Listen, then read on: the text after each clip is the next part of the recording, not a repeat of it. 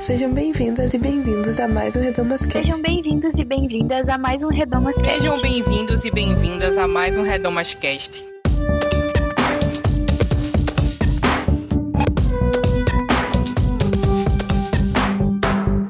Bem-vindas e bem-vindos a mais um Redomas Cast, esse espaço onde discutimos assuntos relevantes para nós mulheres e para os homens também. Eu sou Bianca Hatt e nesse episódio vamos comentar sobre a melhor série do ano, na minha opinião e na opinião da Academia do M, The Handmaid's Tale ou O Conto da Aya. Mas antes de apresentar as minhas convidadas, eu preciso avisar você que essa série e o podcast, né? No podcast nós vamos comentar sobre assuntos como estupro, suicídio e violências no geral. Então, se essas questões é, despertam em você sentimentos ruins, são gatilhos para questões emocionais que você está lidando, é bom que você não escute esse podcast e também não assista a série. É uma série extremamente gráfica que pode te fazer muito mal e o melhor agora é você se cuidar e tem muitas outras coisas boas para assistir e outros redomas casts para você ouvir uh, com outro tipo de conteúdo que não vai te fazer mal.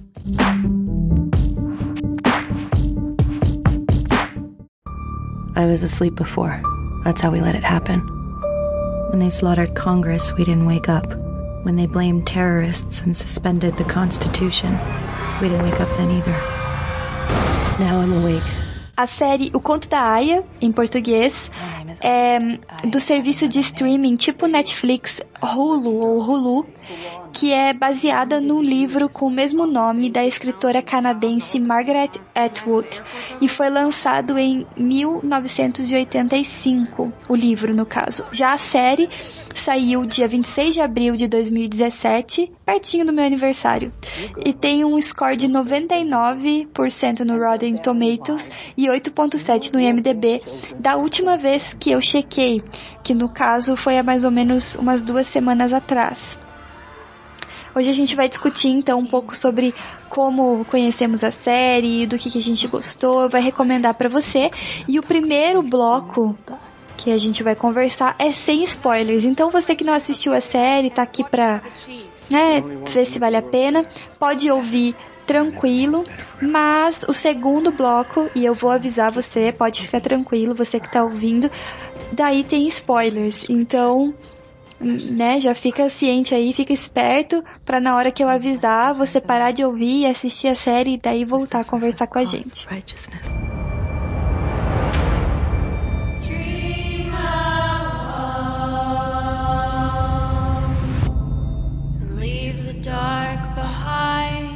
Eu convidei a Luciana Petersen. Olá, olá. A Tamiri Zimmer. Bom dia, pessoal. Boa tarde, boa noite. Olá a todos. E é Thaines Hessila ou Hessila? Hessila.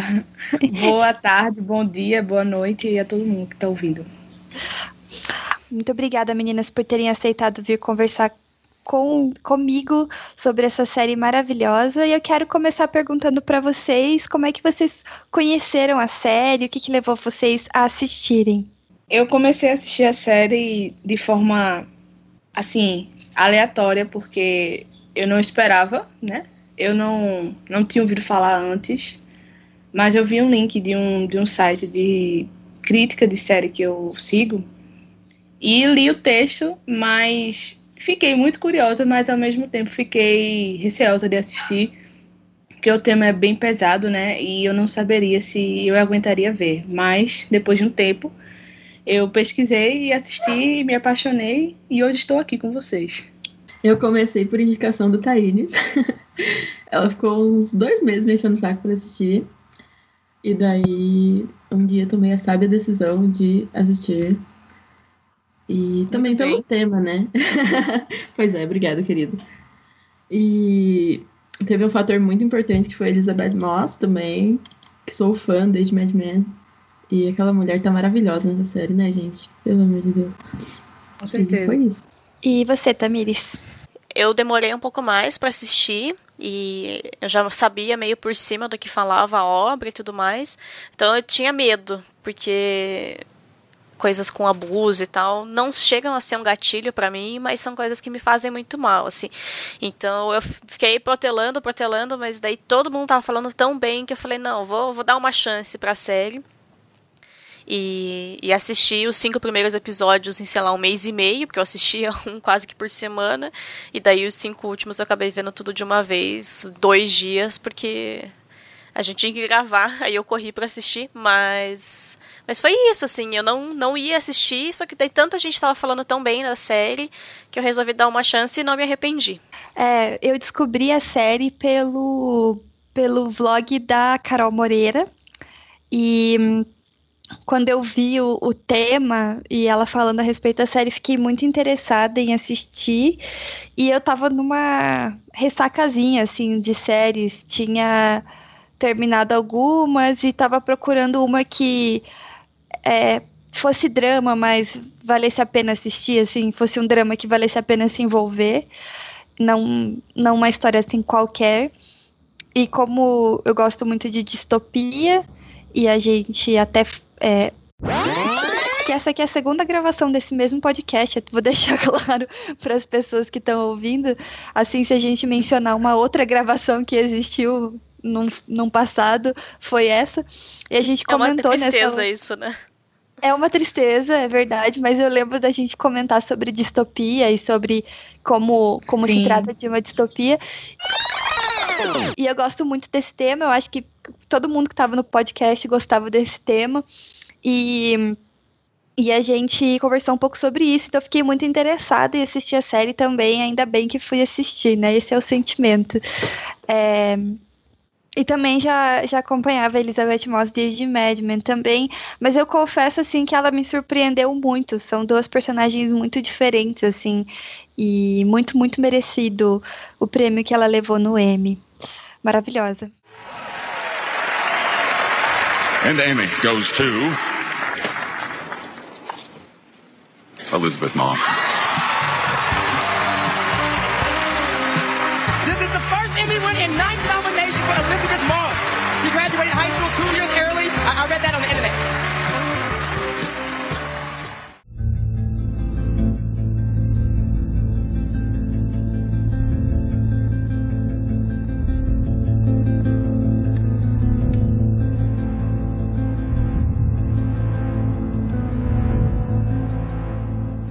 Então, é, um, é uma história de, distópica que a gente falou.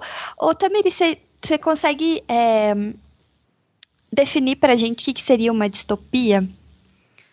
Ai, eu não sei se a definição que eu dou tá certa. é, é, que a palavra utopia vem daquele livro do Thomas More, do século XVI ou XVII, acho que é XVII, onde ele cria um mundo praticamente perfeito, né? O mundo, o país utopia seria um país perfeito e tudo mais. Aí, assim, eu li faz muito tempo o livro e eu li essas versões para adolescente, então pode ser que eu não tenha lido a obra inteira. Mas a gente acaba descobrindo que tem alguns problemas, mas é uma sociedade justa, é uma sociedade feliz. Todo mundo é feliz naquela sociedade. Aí o conceito de distopia, como eu entendo, eu nunca procurei num dicionário de conceitos para ver se é assim mesmo a definição. É, ele não necessariamente é um futuro, mas é mais fácil fazer no futuro, porque no passado a gente já, né, já viveu. Então, geralmente é um futuro onde as coisas elas estão ao extremo, mas na parte do que podia dar errado. Então, partindo da utopia do Thomas More, tá tudo ao extremo no que poderia dar certo. E numa distopia, tudo que dá errado para grande parte da população, né? Porque mesmo na, na série o comandante Waterford fala, né? Ah, a gente tá no mundo bom. É, sobra pouca gente, mas é melhor para essa pouco esse grupo menor tá feliz. Então, eu entendo distopia dessa forma, assim, é tudo que pode dar errado ao extremo para a maior parte da população e vai ter o controle, né? As distopias que a gente tem geralmente tem um controle de algum partido é, muito forte, uma regulamentação da mídia, acaba tendo é, as pessoas podem ficar bravas, assim, né? Mas várias características dos fascismos que a gente viu no mundo acabam sendo associadas às distopias. Mesmo as distopias que foram escritas antes, né? Como o Admirável Mundo Novo foi escrito antes de haver o fascismo e o nazismo. Então, é um governo autoritário, né? Mas geralmente a gente vê em futuros, assim, porque daí é mais fácil você criar uma coisa num período que ainda não foi vivido, né? Mas não sei Sim. se essa é a definição de dicionário mesmo, assim, de um dicionário de conceitos, é. eu não sei se estaria assim. Eu acho que muito da distopia também é que na tentativa de fazer uma sociedade dar certo, a gente criou essa sociedade que deu muito errado para várias pessoas, mas a gente queria que ela desse certo pra gente, né? Então, tipo, nessa tentativa de criar uma sociedade utópica para alguns, a gente criou essa sociedade péssima para outros, né? E, e não se importou de que essa sociedade fosse péssima para alguns se a gente, se ela for ótima pra gente, né? O que é basicamente uma coisa que a gente já vive, né? Assim, a, gente, a gente explora, a gente vive num sistema que explora as pessoas, né? Para que outras tenham certos privilégios, né? A Wikipédia tem uma definição aqui sobre a distopia. Aí ela fala isso que eu disse mesmo, de ser uma questão de totalitarismo, autoritarismo, é, e daí ela coloca traços comuns em sociedades distópicas. Um, tem conteúdo moral, projetando o modo como os nossos dilemas morais presentes figurariam no futuro. 2. Oferece crítica social e apresentam as simpatias políticas do autor. 3. Exploram a estupidez coletiva. 4. O poder é mantido por uma elite mediante a somatização e consequente alívio de certas carências e privações do indivíduo. 5. Discurso pessimista, raramente flertando com a esperança. E 6. Violência banalizada e generalizada. Achei muito bom, porque realmente é, são os pontos que a gente sempre vê em distopias. Sim, uhum. exatamente.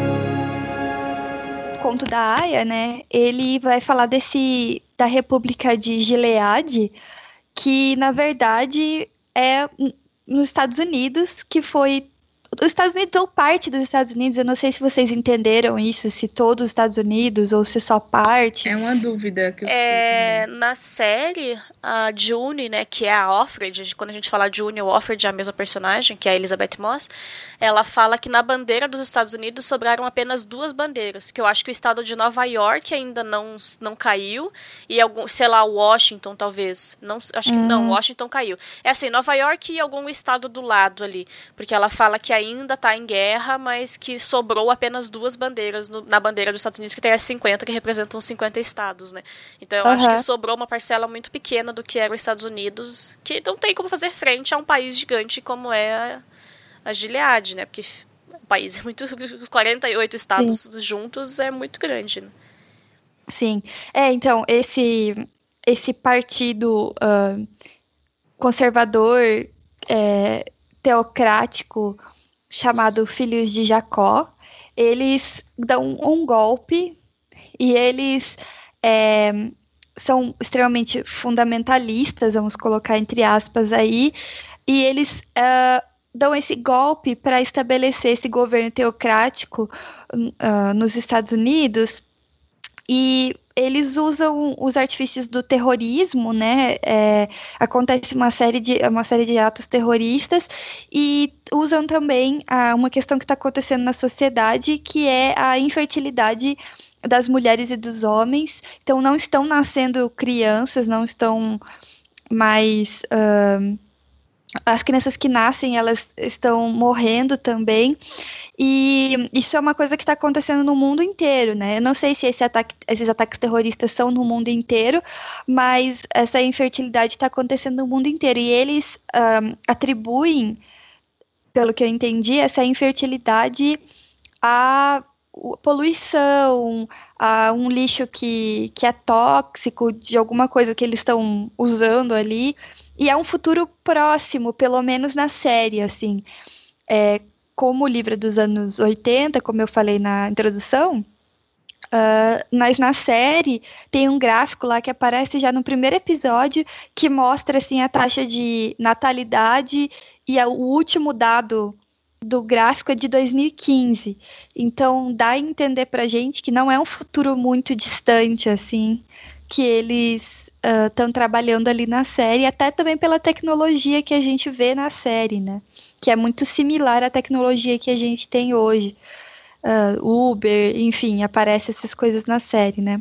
Esse partido teocrático assume o poder e daí, justificando-se na Bíblia, eles resolvem então tentar amenizar essa questão da taxa de infertilidade da população e eles usam a questão do pecado como justificativa, né? Então, ah, não, olha só, a, popula a nossa população é impura, nossa população é, tem casamentos não aceitos, né, divorciado que casa de novo e tudo mais. Então, a questão da moralidade entra como pecado e a partir disso eles justificam que Deus não está mandando filhos para essa terra por causa de toda a corrupção e mal que se espalhou ali. E daí a partir disso eles dividem das mulheres fica muito mais claro pra gente, dos homens a gente sabe que tem os comandantes e os soldados, mas não sabe como se deu essa divisão mas entre as mulheres as esposas, que são as que vestem azul, um tom quase verde na série, são as casadas com os comandantes e talvez com outras pessoas do partido que a gente não sabe, porque a gente só, tem, só vê os comandantes na série. A gente tem as aias, que é onde a June se encaixa, que são as mulheres férteis dessa sociedade que são é, catalogadas para é para reproduzirem filhos, né, para terem filhos para as famílias dos comandantes e das esposas. Então elas engravidariam e depois essas crianças seriam tiradas delas.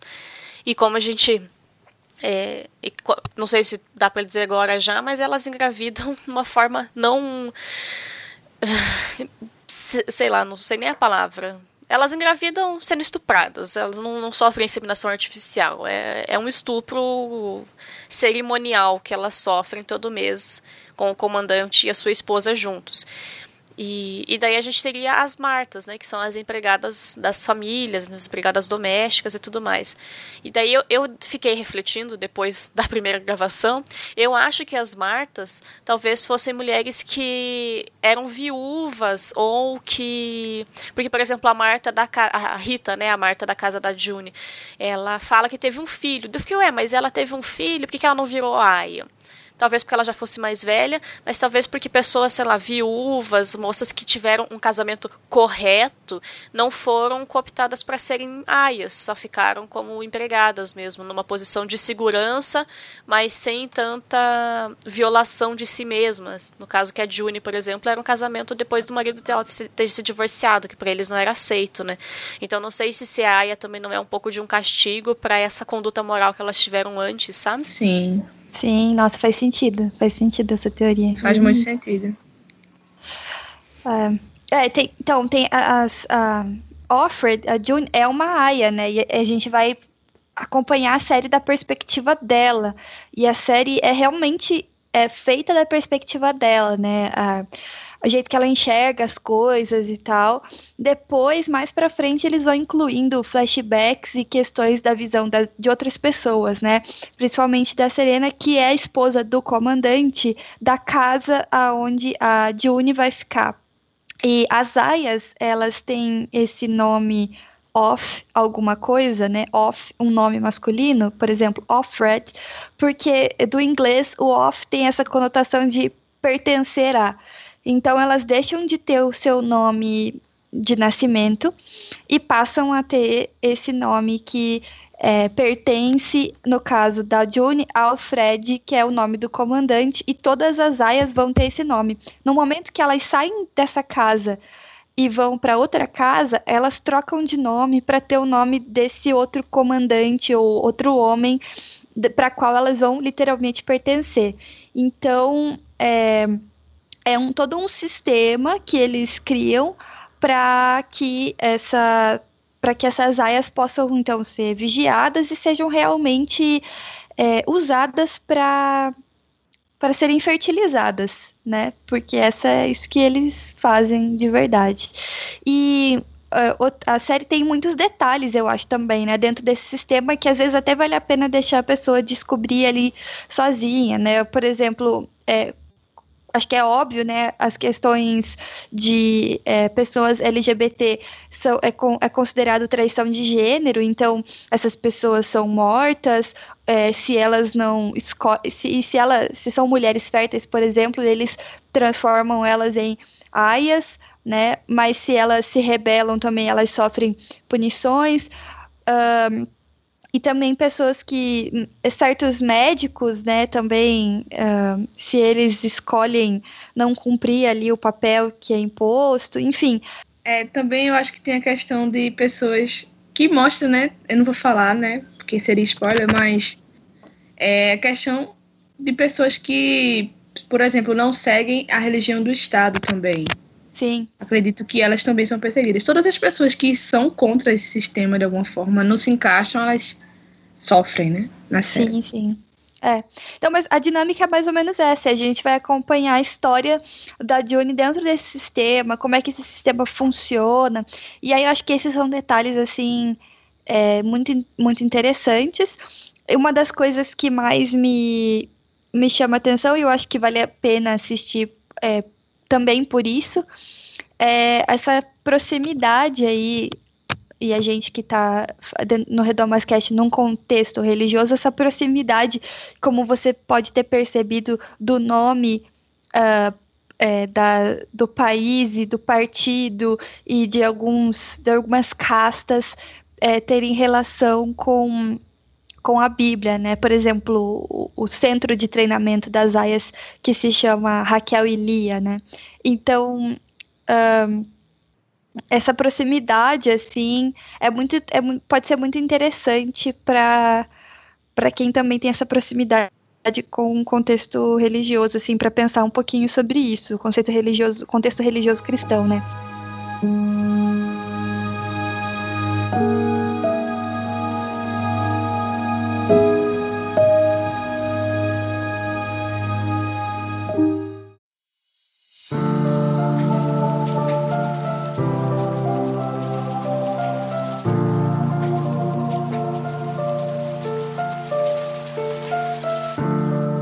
Falar um pouquinho sobre a fotografia. Eu lembro que Thaís falou sobre isso na, no, na gravação anterior, se você quiser comentar novamente. Sim, é, eu acredito que uma boa obra cinematográfica e uma boa série conta a história, às vezes, sem nem precisar de diálogos, sabe? E eu acredito que a série ela é muito feliz nisso porque muitas das coisas que são ditas não são ditas com palavras. E isso acontece muito com a fotografia também. A questão que eu falei na gravação passada que a gente percebe que na fotografia tem aqueles tons assim que mostram como se tivesse tudo sereno, tudo muito bem, os tons mais, sabe, a menos. E contrastando com isso tem o vermelho forte da roupa das aias, né? Como se estivesse dizendo, não, isso aqui, essa, essa sociedade que estão dizendo que está tudo bem, não está tudo bem. Está acontecendo violência, está tendo sangue derramado de verdade de pessoas aqui. É, eu acredito que foi Bianca que falou na, na gravação passada que essa questão da cor, né? Foi, acredito que foi escolhida pela autora com um livro, mas assim, acredito que na fotografia eles colocaram em evidência, porque não é um, um vermelho, é um vermelho muito forte, para colocar em evidência. E também a questão dos, dos olhos das atrizes, assim. É, a atriz principal tem os olhos, acredito que azuis, tem os olhos azuis e algumas também têm uns olhos assim. E é um, um azul eles colocam, eles evidenciam esse azul dos olhos delas, assim, como se fosse um azul bem triste, sabe? E acredito que também para falar alguma coisa, é, já que a série é toda focada no rosto dela, basicamente. Então, eu acredito que a série já é boa, assim, sem nem precisar dizer no porquê. Ela já mostra, assim, nessa, nesses detalhes de fotografia, de roteiro, dessas coisas. É, tem a trilha sonora também, que é muito boa.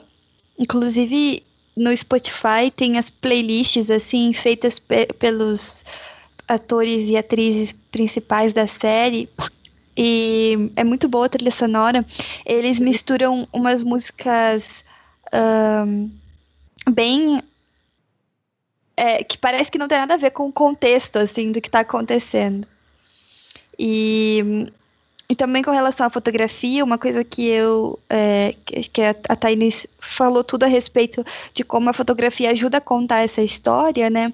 Mas principalmente da maneira com que ela faz essa essa oposição, assim, né, é muito grande, e também da própria divisão ali das castas que a, a Tamires comentou, né, que as esposas usam azul, as Martas usam uma cor bege, assim, como uma cor, tipo, quase é sem graça, assim, né, sem, sem, sem vida, e e as aias desse tom de vermelho. Então é, é, é, muito interessante assim essas escolhas de cor, porque todas as cores têm significados simbólicos, né, para cada sociedade, mas a nossa sociedade ocidental é um pouco mais é, hegemônico certos significados assim.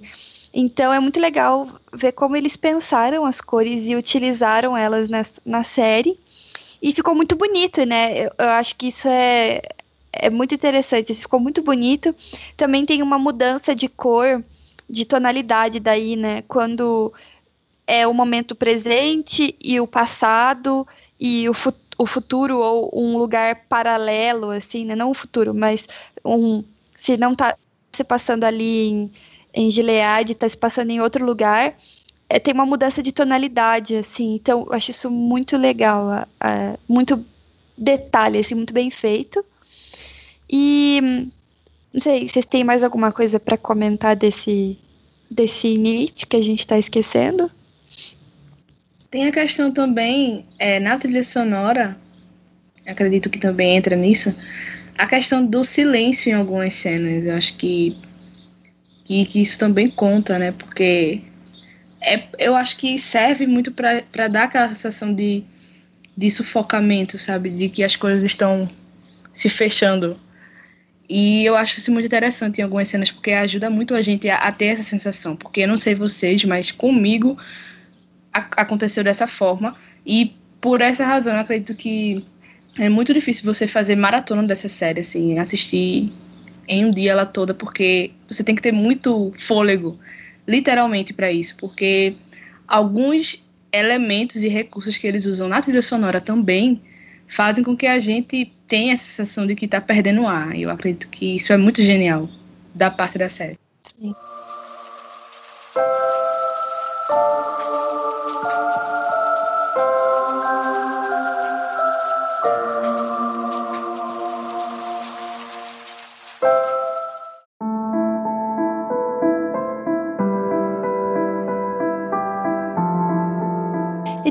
Lá, gente. Por que assistir? Diz pra gente, Luciana. Por tudo isso que a gente já falou, né? Tem muitos motivos para você assistir.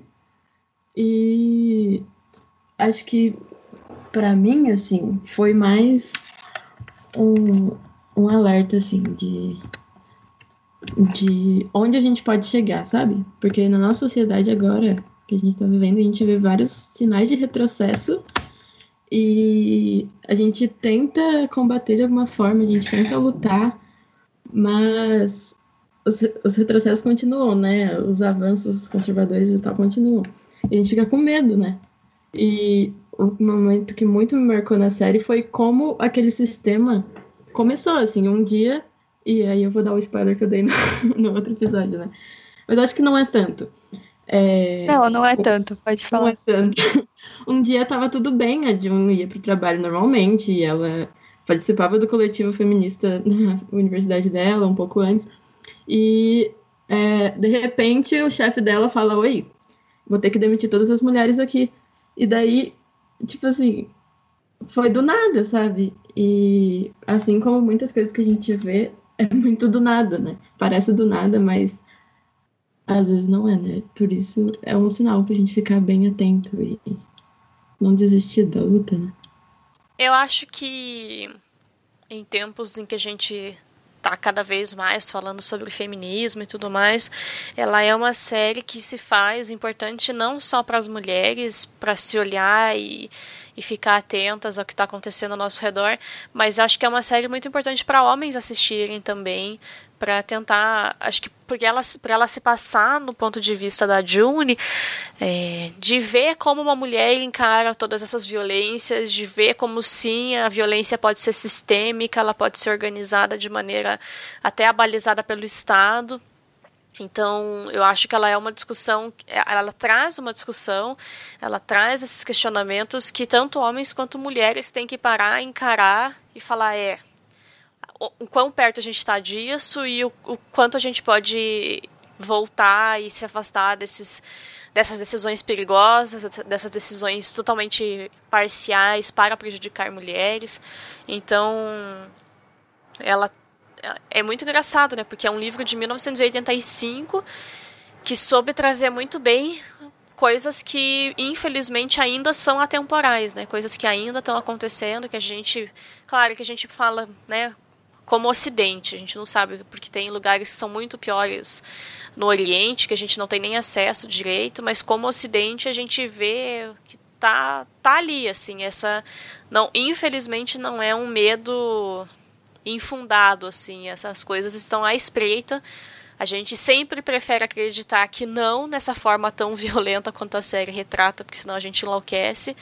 Mas, por exemplo, no Brasil, cada dia é um retrocesso novo, né? Então a gente não, não tem mais como saber para onde a gente está indo nesse país, infelizmente. Sim. É, eu acredito que a série ela é assustadora porque ela é muito perto do que a gente vive hoje e também muito perto do que já aconteceu, porque eu acredito que foi, foi citado aqui eu acredito que foi na, na gravação passada, que a autora ela se espelhou em violências que existiram durante a história com todas as mulheres. E a série, por, por essa razão, se faz urgente, assim, para todas e todos. E acredito que, principalmente, como o Tamiris falou agora, para homens também assistirem, sabe? Porque era a perspectiva de uma mulher. Então, é, a gente sente o que ela tá sentindo, porque meio que a gente, a gente sabe. Mas quando. Eu acredito que pode ser uma forma didática de homens também. É, não saberem, obviamente, mas pelo menos enxergarem um pouco do que está acontecendo e do quanto que isso é, é perigoso. Então, eu acredito que a série é urgente por essa razão. E também para pessoas que estão no contexto que nós estamos aqui, principalmente. É, tanto político quanto religioso, assim. Pessoas que são desse contexto cristão e desse contexto é, de coisas que estão acontecendo ultraconservadoras e, e que precisam ser notadas, porque na série, não sei se é spoiler, espero que não, na série também é citada essa coisa de que ninguém notou quando aconteceu. Pareceu muito do nada, como a Luciana falou agora, mas foi, foram processos que foram acontecendo aos poucos e as pessoas não foram se dando conta. E talvez isso deva servir de, de alerta e a série traga isso para todo mundo.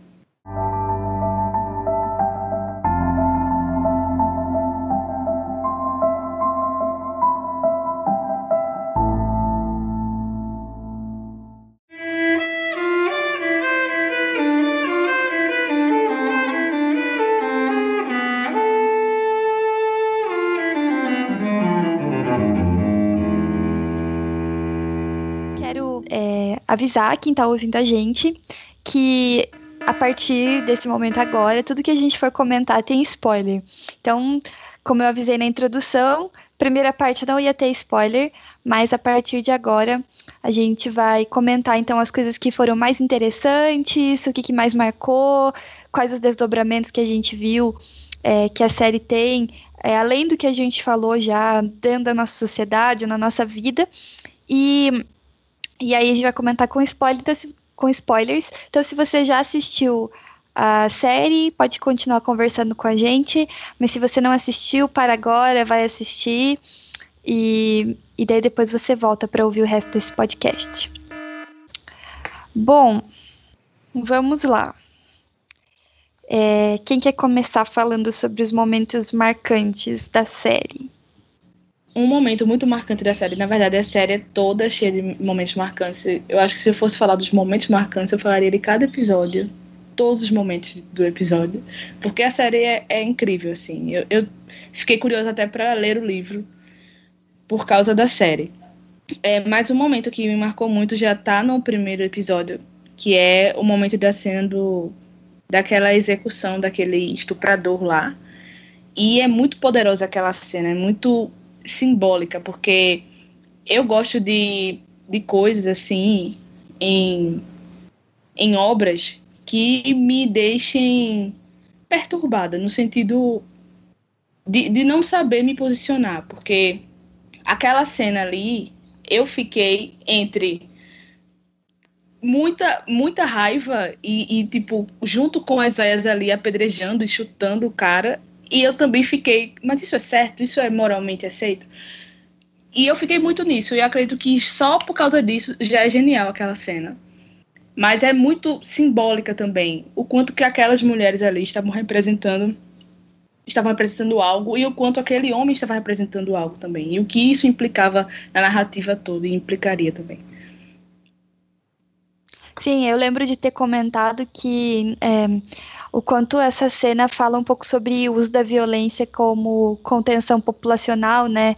E o fato de delas poderem extravasar essa violência em, em uma pessoa que a gente nem sabe se estuprou mesmo, né? Ele podia ser só um cara que, sei lá, era contra o, o sistema ali que ele estava impondo, ou não sei, podia ser um médico ou até mesmo um homem é, gay e ela e o, e o, pessoal ali disse que era um estuprador. Sendo um estuprador mesmo, já gera essa questão ética moral pra gente, né? Que você falou. Mas é, também tem que parar para pensar que esse é um sistema que mente. Então, nem necessariamente a gente pode confiar que aquele cara realmente tinha feito isso. E fazer com que elas descontem essa essa, esse ódio mesmo, essa raiva, essa vingança que elas têm no, no coração por ter serem, por é, serem mensalmente, talvez mais de uma vez por mês, não dá para entender muito bem, mas pelo que eu entendi é mais ou menos de mês em mês estupradas dentro de uma é, cerimônia institucionalizada, é, fazer com que elas descontem toda essa, toda essa raiva num cara só para que essa raiva não seja canalizada para quem realmente deveria, é, é, é um sistema inteligente de, de contenção e muito cruel, né? Então, naquele momento, assim, também fiquei com um dilema moral muito grande e, e fiquei pensando também, assim, né, tipo, quais são, o que que na nossa, sei lá, o que que na nossa sociedade a gente está usando, assim, para extravasar uma raiva que, sei lá, tem, tem endereço, não sei. Essas coisas sempre me deixam pensativa, também meio perturbada, assim, com essas coisas. Uhum. Now I'm awake. É, vou aproveitar o gancho e vou comentar de um momento marcante que eu uh, comentei no, na gravação passada, que é com, é com relação a Offlane, que a gente não não sei se a gente. Na outra, na outra gravação eu fiz essa pergunta de novo. É Emily, né? O nome dela. Sim. É, sim. Sim. Ela. Ela é uma personagem que, assim, me surpreendeu muito na, na série. Eu acho muito legal o jeito que eles construíram ela. E, e o que acontece com ela, né? Quem tá aqui assistiu a série, então, o que acontece com ela depois da, da operação lá, que acredito que foi para retirar o clitóris, enfim, mutilaram ela. E ela pega o carro e passa por cima do soldado e volta. E isso, para mim, é, representou muito como não tinha saída daquele sistema na cabeça dela. Principalmente porque era alguém que estava ali lutando, né, naquela rede deles de informações, ela estava engajada anteriormente e elas acho que tiraram tanto dela, assim, tipo, ela foi tão, tão, tão, tão, tão violentada que chegou um momento que ela falou, cara, não tem mais, não tem mais nada a perder, assim. E você vê que é uma decisão que não é estrategicamente inteligente, né, para para o que, uh, enfim, para não há ganho nenhum, né? É, não tem ganho nenhum, mas é um momento de catarse, né, uhum. emocional muito grande assim Sim. dela. E é um momento que você vê assim, tipo, não tem nada, eu não tenho nada a perder mais, absolutamente nada, assim. E esse sistema é para mim é um momento de desistência dela também, tipo, eu desisti disso daqui, eu não aguento mais sofrer e tal. E é muito triste essa cena, ao mesmo tempo que é muito forte, porque eu é, eu fico procurando simbologia em tudo. E para mim quando ela entra no carro, pega o, o volante, é tipo, eu tô pegando a direção da minha vida agora, Sim. sabe? Por minutos, Sim, assim, segundos, sabe? Então, ao mesmo tempo que é muito, muito triste essa cena, muito pesada, é, é também muito forte no sentido de observar assim que tipo ela juntou o resto das forças que ela tinha para fazer uma coisa por ela mesma. E claro, é, é, o dilema moral de sempre, né? A série é toda violenta, então se você não entrar em, em dilemas morais com relação à violência, ela não cumpriu o seu papel, né? Mas é, eu acho que esses são os objetivos, assim, um dos objetivos, né? É falar sobre violência dessa forma, fazer a gente pesar o que, que é violência, o que, que não é, aonde é e não é, né? Mas é, esse momento para mim foi muito, muito marcante, que eu cheguei a ter pesadelo, assim, com ele, de tanto que ele me marcou.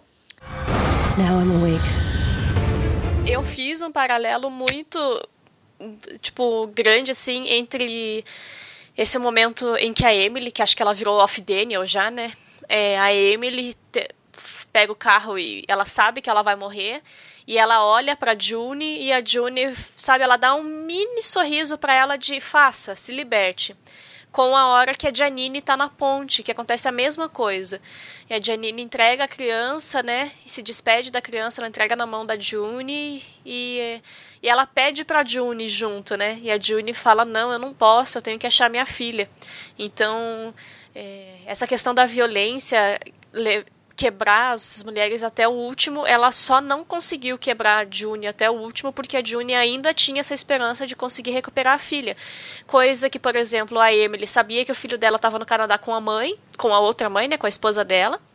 Então, é, ele vai sobreviver, não precisa de mim e eu não posso fazer nada por ele. E a Janine não teria como ficar com a filha, né? Que era a bebezinha que ela estava no colo quando ela ia pular da ponte. Então, nesses dois momentos, a June, ela entende completamente a dor dessas mulheres, ela entende a necessidade de, de cometer o suicídio, e ela só não o faz também porque ela ainda tem pelo que lutar, assim. E durante assistir a série, eu ficava me perguntando, se eu não tivesse um filho... É, no caso da June, ela achava que o marido também estava morto quão de força eu teria ou quão eu teria me matado na primeira semana dentro de uma casa dessa, sabe? Eu Sim. realmente fiquei. E assim, é, não é um incentivo ao suicídio, gente. Por favor, se você tem depressão, procure ajuda. Mas numa situação dessa, o que que faz, sabe? É muito esse instinto de ser humano de querer sobreviver mesmo, mas eu acho que sem algum motivo, um filho, um marido me esperando em algum lugar, eu não teria essa força, de verdade, assim, e eu acho que eu eu fiquei me questionando várias vezes se eu não me mataria na primeira, primeira noite na casa dessa do comandante, sabe? Mas é, é pesada, assim, a série leva a gente a pensar muita coisa mesmo, que você fica, gente, tô confusa. Porque é Sim. muito pesada a história. Now I'm awake. É, é interessante, eu lembrei de outra cena que a June dá esse sorrisinho que a Tamires comentou é, que foi quando ela estava no metrô com a Moira, né? Que é a ah, amiga sim. dela. E ela meio que incentivando ela a fugir, né? Tipo assim, quando ela se fantasiou de tia e tal, e conseguiu escapar. E eu achei muito significativo isso também, né? Todos os momentos que ela vê a chance de alguém se libertar de alguma, alguma forma, assim, ela meio que incentiva, né? Ela não e... sente inveja, né? Ela fala. É, ah, exatamente. Sim, você consegue, né? Uma sobe e leva a outra, tipo isso. E um momento que me marcou muito foi da Mora também, quando ela consegue ir para o Canadá, né? Quando ela consegue fugir da, de lá, de lá. porque a Morin até então tinha sido aquela mulher forte, né? Que tinha. É, toda hora ela fala. Dá forças, né, pra Jun, dá forças pra, pra outra menina que eu esqueci o nome. e ela tá sempre ali incentivando, falando: não, vai, a gente tem que ser forte. E eu acho que entra muito no mito da mulher negra forte, né? A mulher negra é aquela mulher que aguenta. Sim aquela que, que permanece ali, aguenta a pancada mesmo e tal. Mas eu até tenho algumas críticas, assim, em como a história dos personagens negros dessa série são construídas, assim. Porque a Mora, ela é uma mulher que não tem história, né? Como a June tem, assim. A June mostra a filha dela, mostra o que, que ela fazia antes e tal. A Mora é meio que a amiga negra que tá ali do lado, né? Assim como o marido dela também, não mostra muito da história dela, dele. E enfim, mas esse momento que a Mora consegue chegar no Canadá, ela desaba, né? Porque ela vê que o Luke, que é o marido da June, tinha colocado ela na lista de família e, tipo, é, é muito significativo, assim, eu chorei muito nessa parte e, e, e é isso. E mesmo antes disso, né? Quando ela tava na casa de prostituição lá, ela tava quebrada, né? Ela precisou uhum. levar, sabe, os xingões da, da June pra acordar e falar, porra, eu consigo. Então ela foi quebrada também, né? Apesar de dessa construção da personagem e tudo mais, ela também foi quebrada e ela precisou que a amiga falasse: Não, você tá me traindo, a gente combinou que ia sobreviver, que ia fazer as coisas juntos e você tá me abandonando. E a partir disso ela consegue então aceitar que é: se eu não fizer, ninguém vai fazer por mim, né? E daí ela consegue fugir. Mas é realmente muito bonita essa cena que ela chega no Canadá, porque primeiro ela tá. Ela fica muito feliz quando ela percebe que cruzou, cruzou a fronteira, né? Porque ela cruzou andando numa nevasca do cacete. Aí ela vê a placa de um carro lá, né? Vê que tá em. Não lembro, Montreal, acho que ela chega, não lembro agora. Aí ela, porra, tô no Canadá. Aí quando ela tá na assistência social, ela tá totalmente apática, com medo, até meio arredia, assustada, porque, nossa, as pessoas estão me tratando como um ser humano. E aí quando ela encontra o Luke é quando cai a ficha mesmo, né? E ela quebra porque, porra, o cara era só o marido da minha amiga e ele me colocou como família dele, né? Então eu não estou mais sozinha, assim. É foda mesmo a cena. Now I'm awake. Uma das coisas que mais me pegou, assim, e não tem necessariamente a ver com a violação das mulheres e tudo mais, foi a questão da infertilidade no mundo, assim. Porque, como a gente, como a Bianca falou antes, há um surto de infertilidade que parece que é meio mundial. É questão assim de ter lugar que não nasce uma criança saudável há seis anos, dez anos, as crianças que nascem dificilmente, dificilmente uma em cada cinco que nascem, pelo que eu lembro que a, a, offer, a June fala, é, uma, das, uma a cada cinco das gravidezes vai para frente quando não nasce, quando nasce com é, tudo, sabe, uma criança saudável e tudo mais. Então é muito violento esse índice, assim. E, e eu, né, eu tenho é, o sonho de ser mãe desde criança, eu quero muito engravidar e eu tenho endometriose. Então pode ser que eu tenha alguma dificuldade para engravidar e isso me pega demais, assim, ver mulheres sofrendo porque não conseguem engravidar ver um mundo sem crianças para mim era uma das coisas mais chocantes, assim, não só pelo sofrimento das mulheres que queriam engravidar, mas de imaginar mesmo um mundo onde não há criança, um mundo onde não nascem pessoas, assim, que sei lá, é, é assustador, assim, é ver parte, do, não no sentido compulsório da coisa, mas parte da natureza de todo animal é reprodução, assim, continuidade de espécie, e não havia mais, então é muito assustador, assim, e há uma cena muito, que me doeu muito, que é uma cena onde a Janine tá tendo a criança, né, a Aya Janine tá tendo a criança, e as esposas estão no andar de baixo, elas fazem todo um ritual bem bizarro de reproduzir é, contração e ficar fazendo respiração, e a mulher, obviamente, não está tendo, não está parindo nenhuma criança. E, e a, a June passa, vê essas esposas e ela começa a olhar para elas com uma cara de superioridade, de eu posso ter um filho e você nunca vai saber o que, que é isso. E essa cena me doeu muito, porque eu entendo, claro que ela precisa de subterfúgios que a façam ver que ela tem valor ainda. Mas as outras esposas, as esposas, as mulheres que não podem engravidar, também não têm culpa de não poder engravidar. E elas, apesar da gente ver algumas coisas depois sobre a Serena, não, elas também estão fodidas, também estão submissas a um sistema que as destrói em outros sentidos. Então nessa cena a June ela olha com essa cara assim e eu sinto pena das esposas nessa cena, porque algumas provavelmente não iam querer ter filhos numa sociedade normal e tudo mais, né, numa sociedade que não fosse aquela loucura que é de Gilead, mas, sabe, existem mulheres que sonhavam em engravidar e sonhavam em ser mães e, e elas não podem, e eu entendo a dor delas também, então essa é uma cena que me deixou muito puta, assim, eu fiquei, não, para, elas também são vítimas, mulher, não olhe para elas com essa cara, não. Now I'm awake. É interessante essa visão, porque a série, ela, ela nunca mostra apenas um lado da situação, né? E é interessante ter essa outra voz aqui também nesse debate, porque não é apenas as aias que estão sofrendo, a gente percebe que também as mães que são representadas, as, as esposas são representadas principalmente pela personagem Serena, são mulheres que sofrem é, por esse sistema, mesmo que elas, mesmo que no caso de Serena, por exemplo, tenha de alguma forma ajudado, mas sempre pensando que ela teria o controle da situação, quando na verdade voltou-se contra ela. E é, é bem interessante notar isso, e tem até uma cena que não tem a ver com as esposas, mas que mostra uma das aias que estava é, se sentindo mais confortável naquele sistema do que antes da, da tomada do poder, antes desse, de tudo isso acontecer. Porque o que ela vivia antes já era tão desumano quanto. E é interessante. De rua, né? Isso é interessante que a série ela não tem medo de tocar também nesse assunto, que a gente não enxerga o que está acontecendo ao nosso redor neste momento, antes que as coisas fiquem tão desastrosas quanto estão na série. E elas existem, sabe? E eu acho que isso é muito interessante, mostrar vários, várias perspectivas dessa violência. Now I'm awake.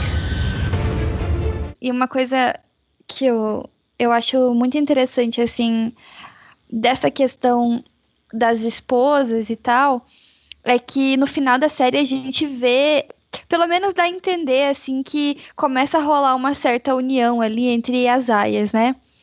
E de alguma forma essa união existia meio que não falada, assim, né? Não era todo mundo que, que praticava isso, enfim, que era a favor, mas existia ali, né? De algum modo elas se defendiam e, e tal. Agora, é, é, eu queria muito, e aí que é um desejo meu para a segunda temporada, ver quando que isso vai. Quando que as esposas também vão se tocar que elas são vítimas nesse sistema também de uma forma ou de outra. E a gente vê ali com a Emily, né, que a esposa ela tenta ajudar ela, né? Talvez tenta pelo menos tratar ela um pouco de uma maneira um pouco mais humana, né? Mas eu fico me perguntando assim, quando é que. Eu quero muito ver essa cena da Serena acordando assim pra vida, tipo, eu ajudei a construir esta merda que está aqui imposta e eu, na verdade, estou me prejudicando, assim, né? É, eu também. Eu tô matando outras mulheres e outras pessoas e também tô, tipo, não tô vivendo o que eu achei Seria que ia genial ser, né? isso. É, eu, eu gostaria muito de ver isso. Não sei se vai acontecer, porque, né, esse tom pessimista aí da distopia não dá pra gente ter muita esperança. Mas eu gostaria muito que acontecesse, assim. E é, e é interessante também porque a série faz com que a gente, ah, pelo menos no começo, a gente desconfie. A gente também tem esse olhar, como é muito da perspectiva de June, a gente fica muito desconfiado de tudo e de todos. E no começo ela também estava desconfiada das outras, né? Porque eles faziam isso. Tem até uma cena que Emily fala para ela que é o que eles sabem fazer, dividir. Eles sabem nos dividir, sabe? E isso, é- isso é tão essa essa fala que ela dá é tão simbólica porque é o que mostra na série toda. A gente mesmo às vezes tem a tendência de assistir dividindo, sabe? E é o que é o que o sistema realmente faz, faz com que a gente divida essas mulheres, ah, as que merecem sofrer mesmo e as que não merecem. Quando a gente assiste, meio que a gente quer que é, as esposas, as tias, as outras sofram e as aias fiquem, sabe? Então a gente também cria essa, essa desconfiança. E é interessante quando a série mostra que esse é o objetivo do sistema mesmo, fazer com que a gente se divida e, e desconfie uma das outras.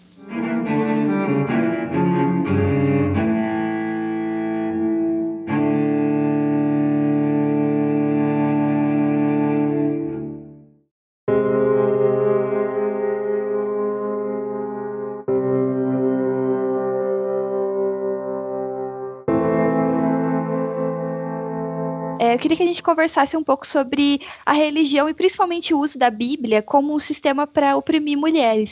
Porque a gente não pode falar sobre outras religiões. Para mim é muito, muito legal assim estudar uh, outras religiões e como que isso afeta a cultura dos países onde elas são mais é, tem mais força, enfim, né?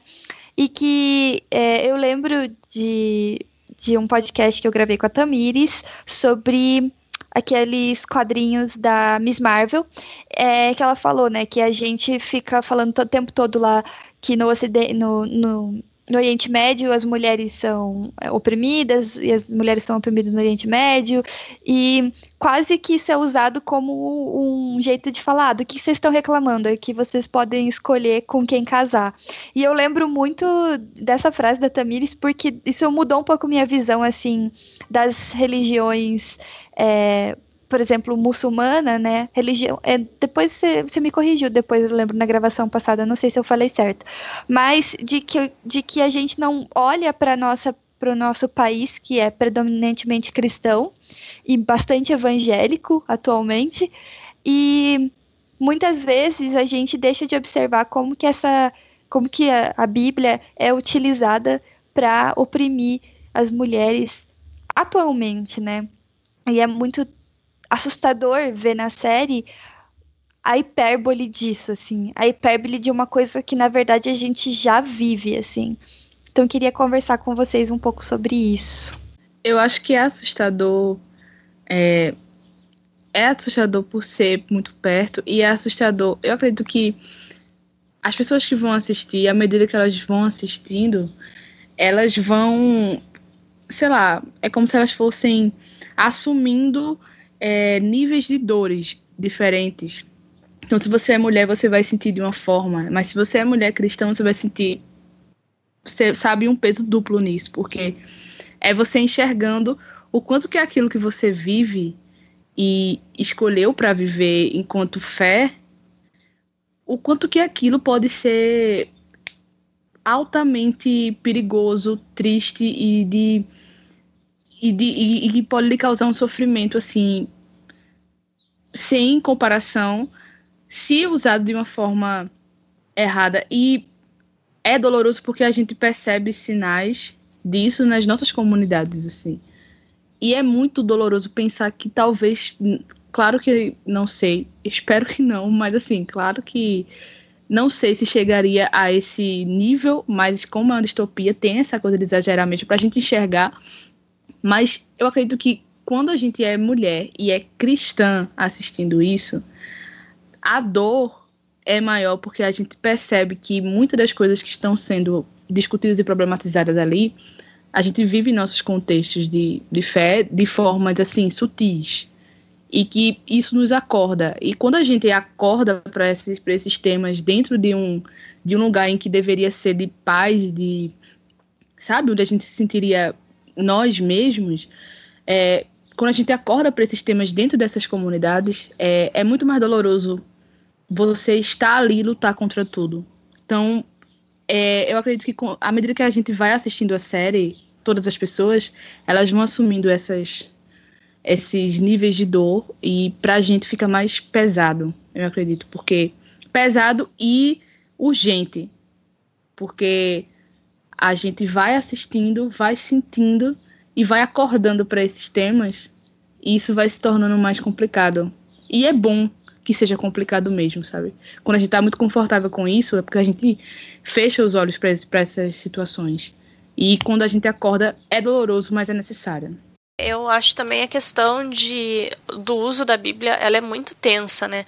Porque partindo do cristianismo que eu vivo e que eu acredito que vocês vivem também, é um cristianismo que a gente vê, sabe, Cristo libertando homens e mulheres de maneira indistinta. É, o cristianismo, né, o evangelho é trazer boas novas, é trazer libertação do pecado e de tudo mais.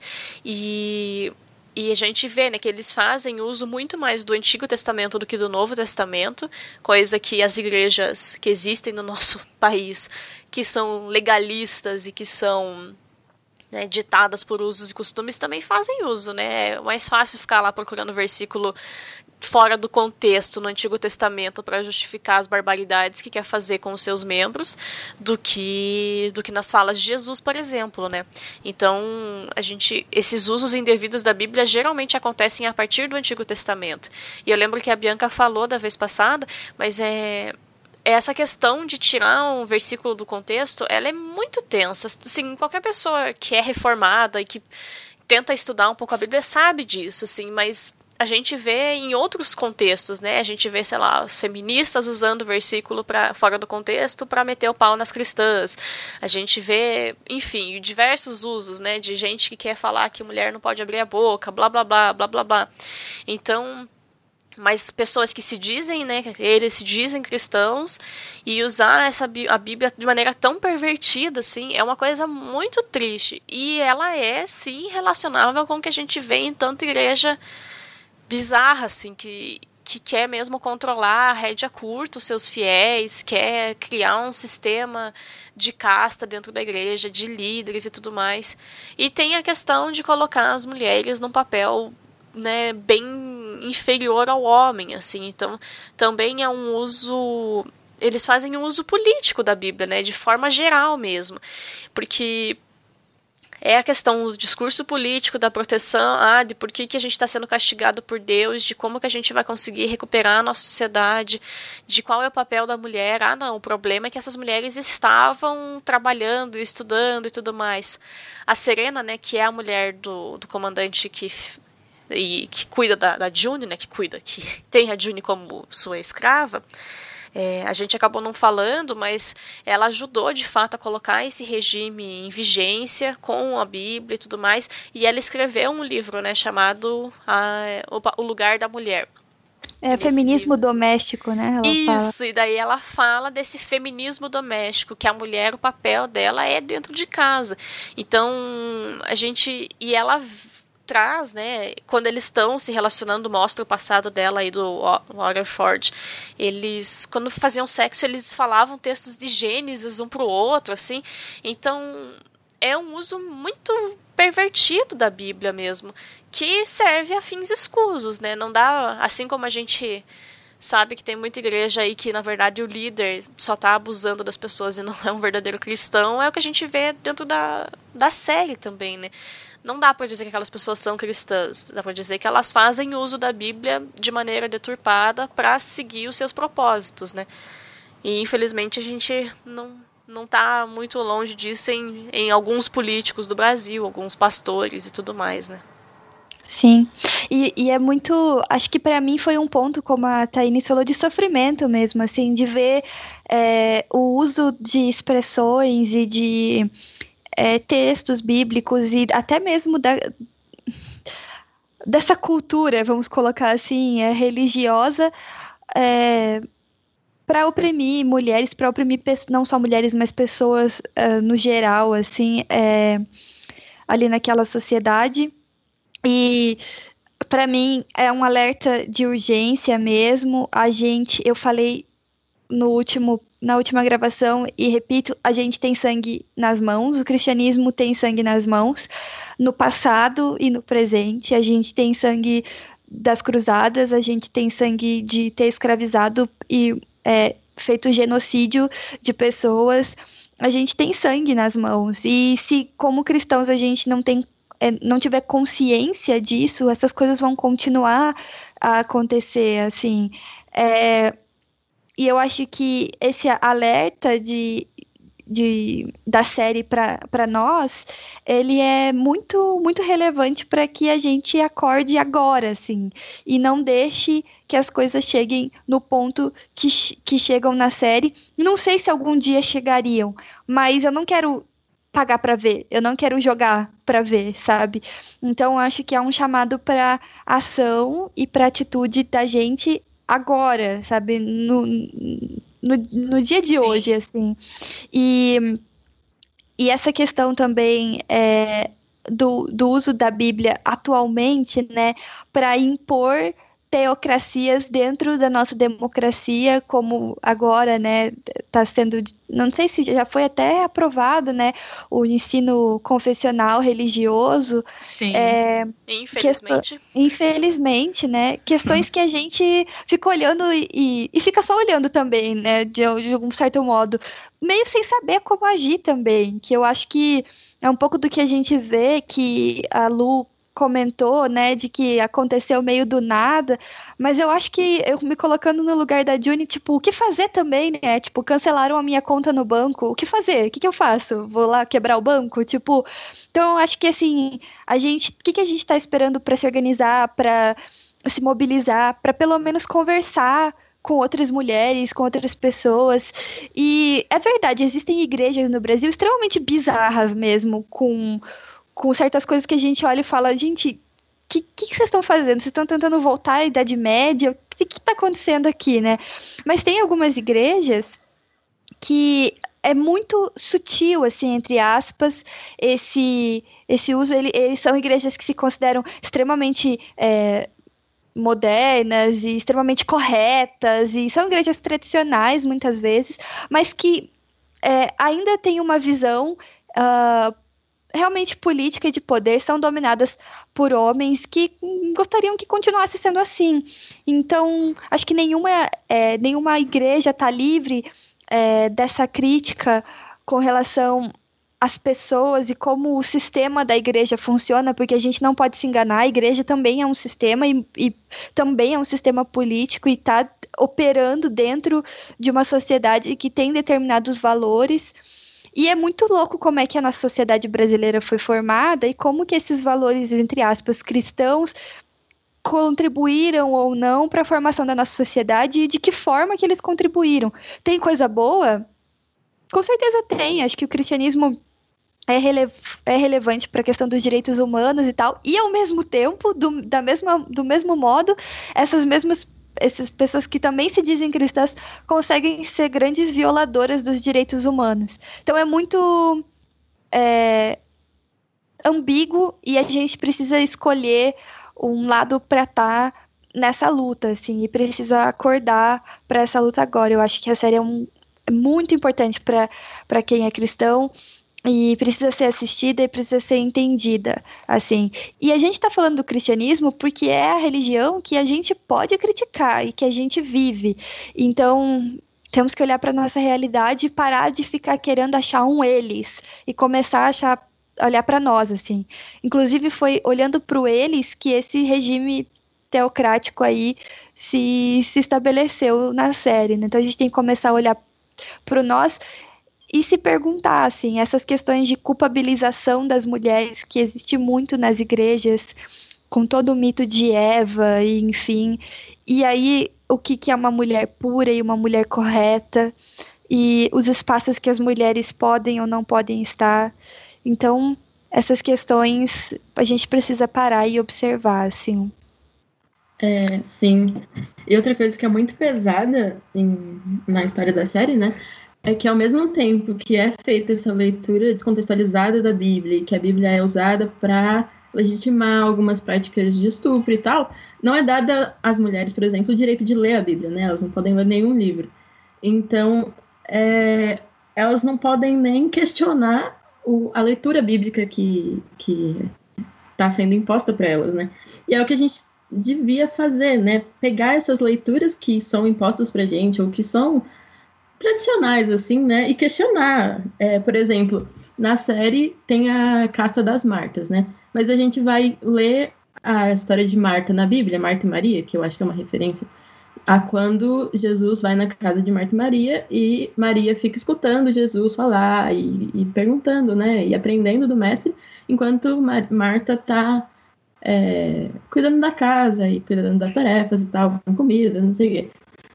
E o que, que Jesus fala para Marta, né? Maria escolheu a boa parte, tipo assim, tudo bem, você tá preocupado com muitas coisas, legal, mas Maria escolheu me ouvir, Maria escolheu estudar e Jesus empodera ela naquele momento, né? Exatamente. Então é interessante, é, é, é interessante a gente tomar posse dessas narrativas e ver o que, que elas realmente estão falando, né? E contextualizar, assim, fazer da Bíblia a nossa força, né? Assim. E a gente não se dá conta do quanto que essa passagem aí de Marta e Maria é poderosa nesse sentido, porque naquele contexto é, Jesus estava estava dando a uma mulher, no caso, a oportunidade. Ela estava dentro de um contexto que homens estavam, porque mulheres não sentavam para aprender. Era quase como se a gente fosse colocar para os nossos dias é como se mulher não pudesse fazer teologia e ela estivesse fazendo teologia. Sabe? Então é, é muito revolucionária aquela parte da, da Bíblia, porque naquele contexto mulheres não faziam aquilo. E Marta, ela fala aquilo para Maria porque é, é, é, tipo, Maria, isso aí não é para você, você você não ouve deles que a gente não pode fazer isso, você está aí.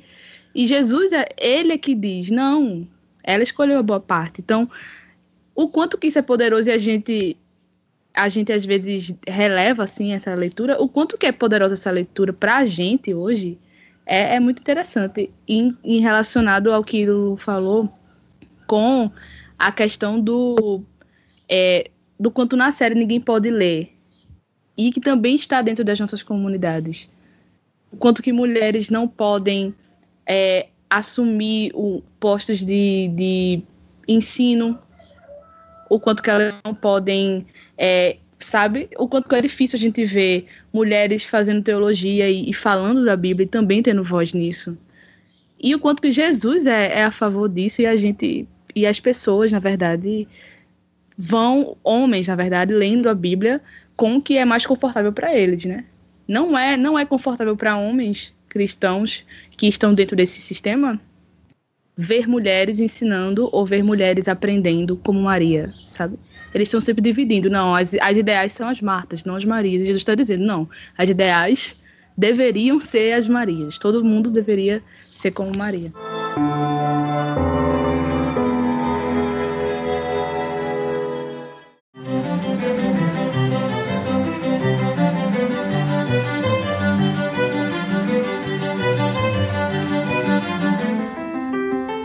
Queria, então, né, já que a gente está falando sobre a nossa realidade agora, com onde que a gente realmente está de o Cold Die, assim, quais esses aspectos? A gente já falou muitos, né, mas quais aspectos a gente pode enxergar, assim, né, da, é, da, nossa realidade. E eu lembro de ter começado, acho que em algum momento eu falei sobre isso, mas é, eu acho que a gente precisa falar sobre as serenas que somos e algumas mulheres continuam sendo dentro uh, desse contexto religioso, né? A gente precisa falar sobre ser serena, que é, o, que é basicamente uma simbologia de se a gente está ou não é, de alguma forma contribuindo e comprando discursos ou até criando discursos que estão sendo opressivos, né, para outras mulheres, assim. Acho que muito do erro de ser rena é só olhar para o próprio umbigo e para a própria realidade, né? E não ter muito, não ter empatia de olhar a realidade das outras pessoas, assim. E eu vejo muito disso, assim, uh, muitas pregações para mulheres e em congressos de mulheres que eu vejo que são visões que, que são perpetuadas por outras mulheres que continuam a oprimir mulheres, né? Eu acho que nesse aspecto a gente não está muito longe de ser serena, assim, né? De ser uma esposa de comandante, mas especificamente uma serena que escreveu um livro que baseou um sistema teocrático e, e violento, né? Então, é, acho que a gente precisa parar para pensar e, e eu me coloco nesse nesse mesmo saco, né? Farinha desse mesmo saco, porque já fui e muitas vezes continuo sendo e reproduzindo discursos que utilizam a Bíblia e o cristianismo para oprimir. Assim, acho que a gente a gente pode pensar um pouco sobre isso, assim. Eu concordo com você, assim, Bianca. Eu acho que é, a gente precisa, assim, fazer uma autocrítica, né? Mas é, indo viajando para outra série, nada a ver. É, as pessoas gostam muito de comparar e criticar a Sansa e a Arya de Game of Thrones. Ai, meu Deus, Arya, sim. É a Obrigada. menina fodona, nossa, área, rebelde, blá blá blá. A Sansa, aqui no Brasil ainda tem, né? As pessoas chamam ela de sonsa. Nossa, Sim. baixou a cabeça. Ai, apanhou e não fez nada. Mas assim, partindo pro ponto do Game of Thrones, 99% de nós mulheres seríamos a Sansa, porque poucas de nós saberíamos usar uma espada, nos sub, sub, é, sujeitaríamos a viver como meninos. Então, é muito fácil criticar e falar, não, uma das irmãs é boa e uma das irmãs é má, porque uma fez coisas e a outra apanhou e ficou quieta.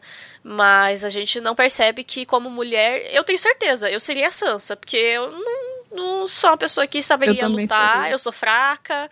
É, a Sansa usa da inteligência dela. E no caso da Serena, é, infelizmente, eu acho que assim ela ela estava numa sociedade livre, só que ela via essa sociedade de maneira deturpada, já antes né, de, de Gilead e tudo mais. Ela via essa sociedade de maneira deturpada e ela tentou encontrar refúgio em alguma explicação que ela pudesse construir alguma coisa que que melhorasse essa sociedade. Então, não, o problema da infertilidade é porque a gente é pecador e tudo mais, e eu vou encontrar um caminho para que isso seja aceitável.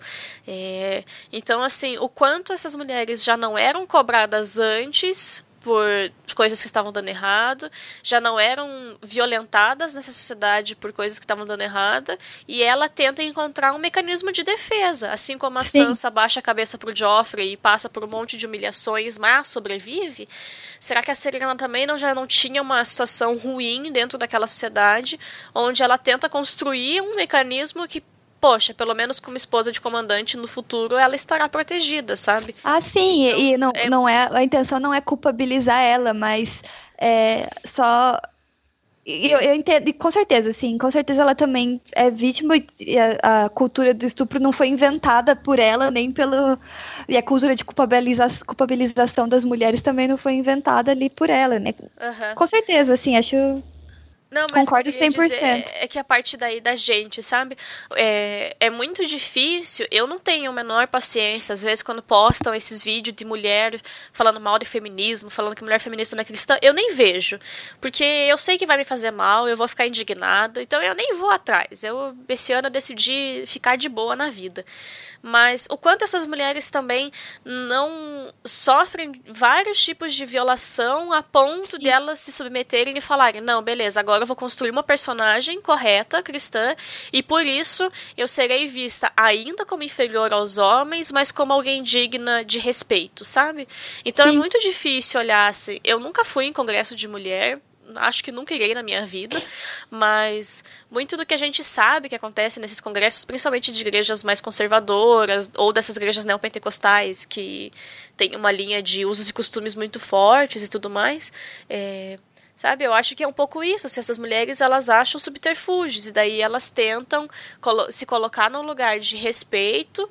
Elas sabem que nunca serão tratadas igual aos homens, mas elas criam uma proteção uma camada, sabe, um verniz de respeito ao redor delas. E sim, elas acabam culpabilizando outras mulheres que não se encaixam nesse modelo, mas sabe, é difícil assim. A gente acaba repetindo discursos e tudo mais, mas partindo desse princípio, quanto não é de ah não, mas eu quero só me diferenciar da outra para que eu não seja violentada igual a outra, sabe? Que é uma Sim. merda, né? Porque a gente devia estar tá unida e não se dividindo, mas como vocês mesmos disseram na série, eles falam que o melhor que eles sabem fazer é dividir as mulheres, né? Também tem muito a questão de que, por exemplo, é, se a gente vê assim, teve, teve aquela pesquisa recente, não sei se tão recente, mas já é recente, aquela pesquisa de que muito, muitas das mulheres que são é, que sofrem violência doméstica são cristãs evangélicas. E o quanto que essa pesquisa revelou, assim, essa questão do quanto que nas igrejas isso é naturalizado. Em muitas igrejas isso é naturalizado. A questão de não, tudo bem o pastor falar para essa esposa que está apanhando do marido ou que está passando por uma situação de abuso, seja lá qual for o tipo de abuso. Não, faça a sua parte que você vai ganhar o seu marido. Faça a sua parte que você vai ganhar o seu marido. Não, se submeta a isso. Seja submissa a essa situação que você vai ganhar esse marido. Apenas fique orando. Apenas fique orando que você vai ganhar o seu marido. O quanto que isso é naturalizado, o quanto que é. Não, você tem que domesticar esse homem aí. Ele é assim porque você fez alguma coisa, ou porque você está se rebelando também contra ele. Não, fique na sua, fique quietinha, que você vai ganhar o seu marido. Então tem toda essa questão é, violenta dentro das igrejas, em muitas igrejas, de é você que tem que fazer, sabe? Você é a vítima, mas, mas na verdade você é a culpada da situação. Tem muito esse discurso. Não apenas nessas, nessas questões de violência doméstica assim como a gente conhece, mas também até nessa, nessa questão de estupros mesmo, assim. Quantas mulheres casadas não são estupradas com esse discurso? Não é a sua obrigação, você é esposa, você tem que fazer isso para o seu marido, menos que você não tenha vontade nenhuma, menos que você não queira naquele momento. Então, quantos estupros não acontecem com aval da igreja, com aval de, um, de uma pregação de um pastor? Então, é, é muito violento essa questão.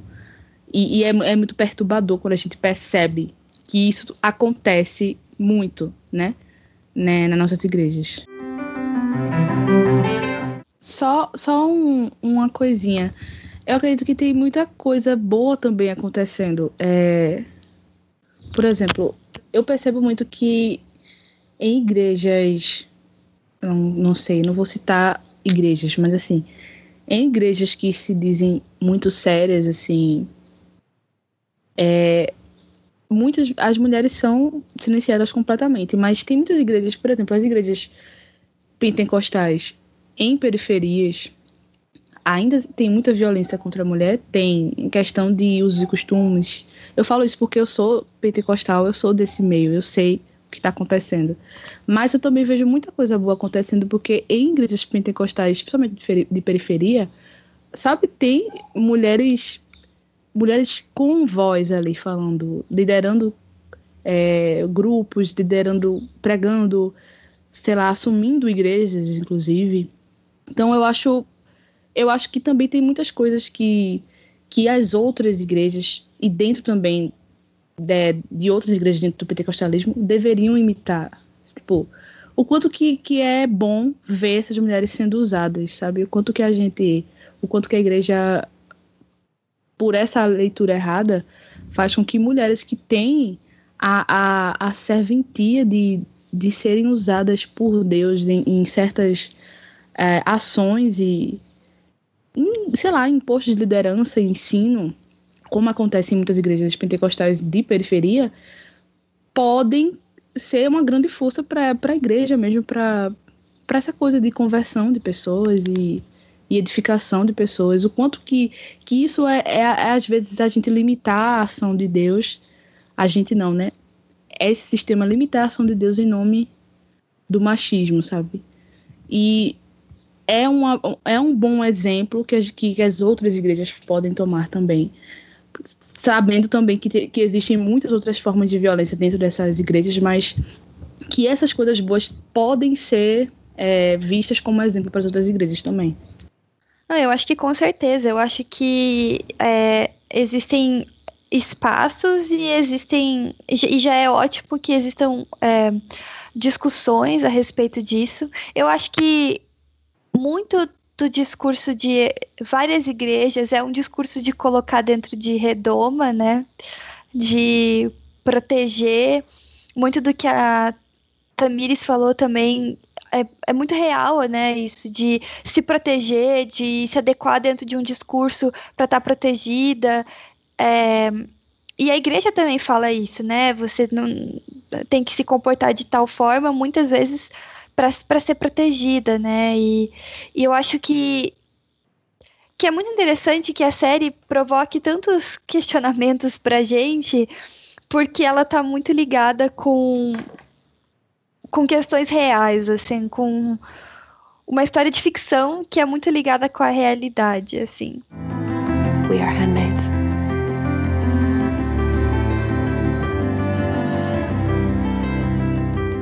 No lead eight day best start as Carver and Durham bitches.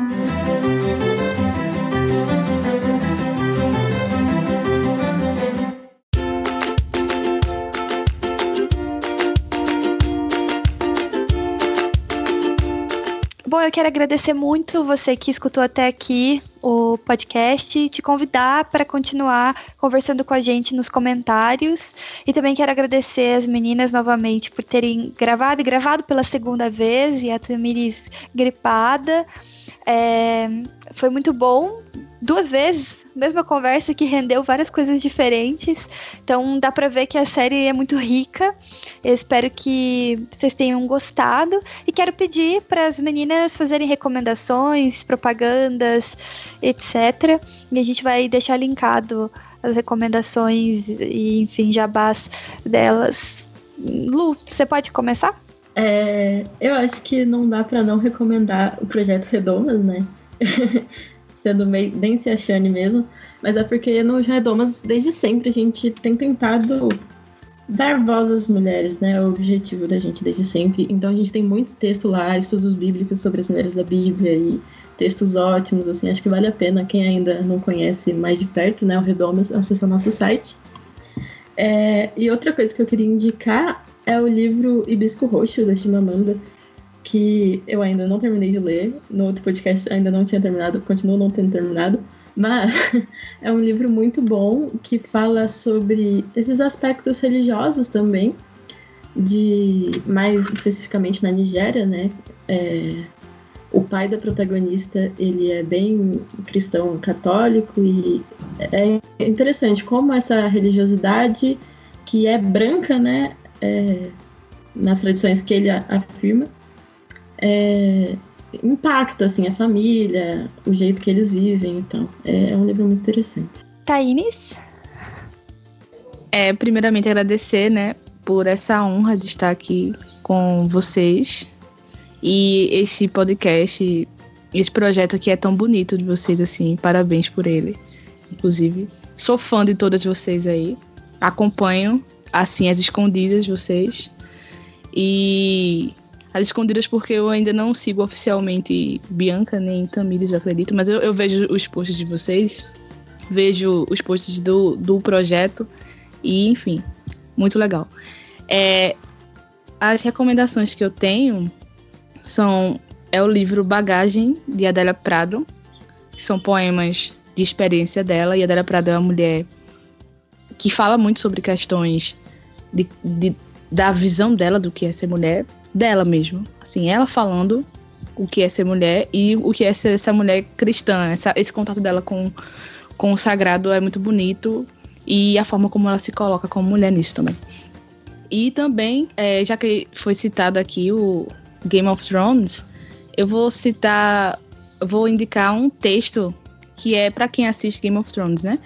Ainda em defesa de Sansa Stark, que é de um blog chamado Victórias, que é esse blog é falar sobre cultura pop, várias coisas, séries e, e filmes, só por mulheres. E é muito interessante essa questão de como eles colocam a, a personagem da Sansa Stark, que é tão menosprezada no meio dos fãs de Game of Thrones, como uma personagem importante. E é isso aí, Sansa arrasa. E deixa eu ver se mais alguma coisa. E o filme As Sufragistas, né? Que fala sobre essa questão da, do direito a, ao voto e tudo o que aconteceu ali na Inglaterra. Queria agradecer também o convite, fiquei muito feliz de participar aqui do primeiro Redomas Cast. E eu tenho para indicar um blog que eu conheci há pouco tempo atrás. Esse blog se chama Santa Paciência. E eu encontrei, na verdade foi o Jonathan que encontrou ele numa propaganda da revista Ultimato. E elas fizeram, pagaram boxezinho de propaganda lá. E são moças cristãs e feministas também que discutem temas muito variados, assim. Então, elas discutem filmes, discutem livros, discutem aspectos do dia a dia, é, questão do machismo na sociedade e tudo mais. Então, é bem variado o blog. Eu acho que tem uns três anos já. Eu não li o blog inteiro ainda, mas é interessante. E, e fazer propaganda do, do Criantaços também, né? É o site onde eu tô há quatro anos já, junto com o Jonathan também, o Cristiano e tudo mais. A gente tem o Podcrente, que é o podcast principal, sai uma vez por mês, e eu comecei há cinco meses o da Prateleira, que é um podcast onde eu indico livros, filmes, uma vez por mês também. A Bianca já gravou comigo, a gente gravou juntas sobre a biografia da Malala e foi muito legal o programa. Então lá eu faço uma indicação meio despretensiosa, assim, é mais para instigar as pessoas a consumirem a obra que eu tô indicando do que discutir os aspectos e tudo mais, profundidade, blá blá blá. Então é mais para instigar as pessoas, é sem spoiler geralmente. Às vezes eu tenho que dar uma coisinha ou outra para fazer sentido do que eu tô falando, mas não revelo a história principal e tudo mais para que as pessoas terminem o programa querendo consumir essas obras. E acho que é isso. Bom, a minha recomendação é um livro que não é escrito por uma mulher, é escrito por um homem, pelo Moacir Clear, que é escritor gaúcho. É, se chama A Mulher que Escreveu a Bíblia. E esse é um livro, eu avisei na outra gravação, vou avisar de novo, que pessoas que têm problemas com, com representações relacionadas à Bíblia, cristianismo, talvez não seja o livro para você. Porque ele brinca com essa ideia de, um, de que a Bíblia teria sido escrita por uma mulher que viveu no período é, de reinado de Salomão. E é uma história que não tem nenhum compromisso com uma verdade bíblica ou com uma interpretação teológica, enfim, é só uma história. Mas é, a maneira com que ele escreve essa personagem eu achei muito boa. Tem as minhas críticas ali, mas enfim, não é o foco agora. Mas eu acho muito boa e eu acho muito. Durante todo o livro, para mim, é só essa hipótese foi muito interessante, assim. Eu acho que é, a hipótese, como seria, e as discussões. E é óbvio que essa mulher, ela não. que ele constrói, não tem os. Não, não sei se ela teria os pensamentos que ele propro, propõe, assim. Ela parece uma mulher do século XXI ali naquele período, assim. Parece que ela tá meio fora do período dela, assim. Tem essa ele é inverossímil nesse sentido, porque ela tem uns pensamentos assim que não sei se fazem muito sentido com aquele período. Só que tudo isso é muito interessante, assim. Eu acho que tudo isso é muito divertido. É um livro divertido, super curto, dá para ler assim no máximo três horas. E fica a minha recomendação. Eu acho que é, é, é muito legal. Assim, é só um livro muito bom. Gente, muito obrigada de novo pela segunda vez. Dessa vez foi, né?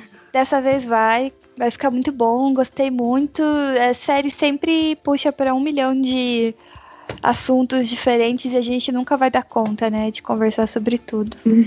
É. Tchau. Tchau. é isso, vamos parar as máquinas de gravação, por favor.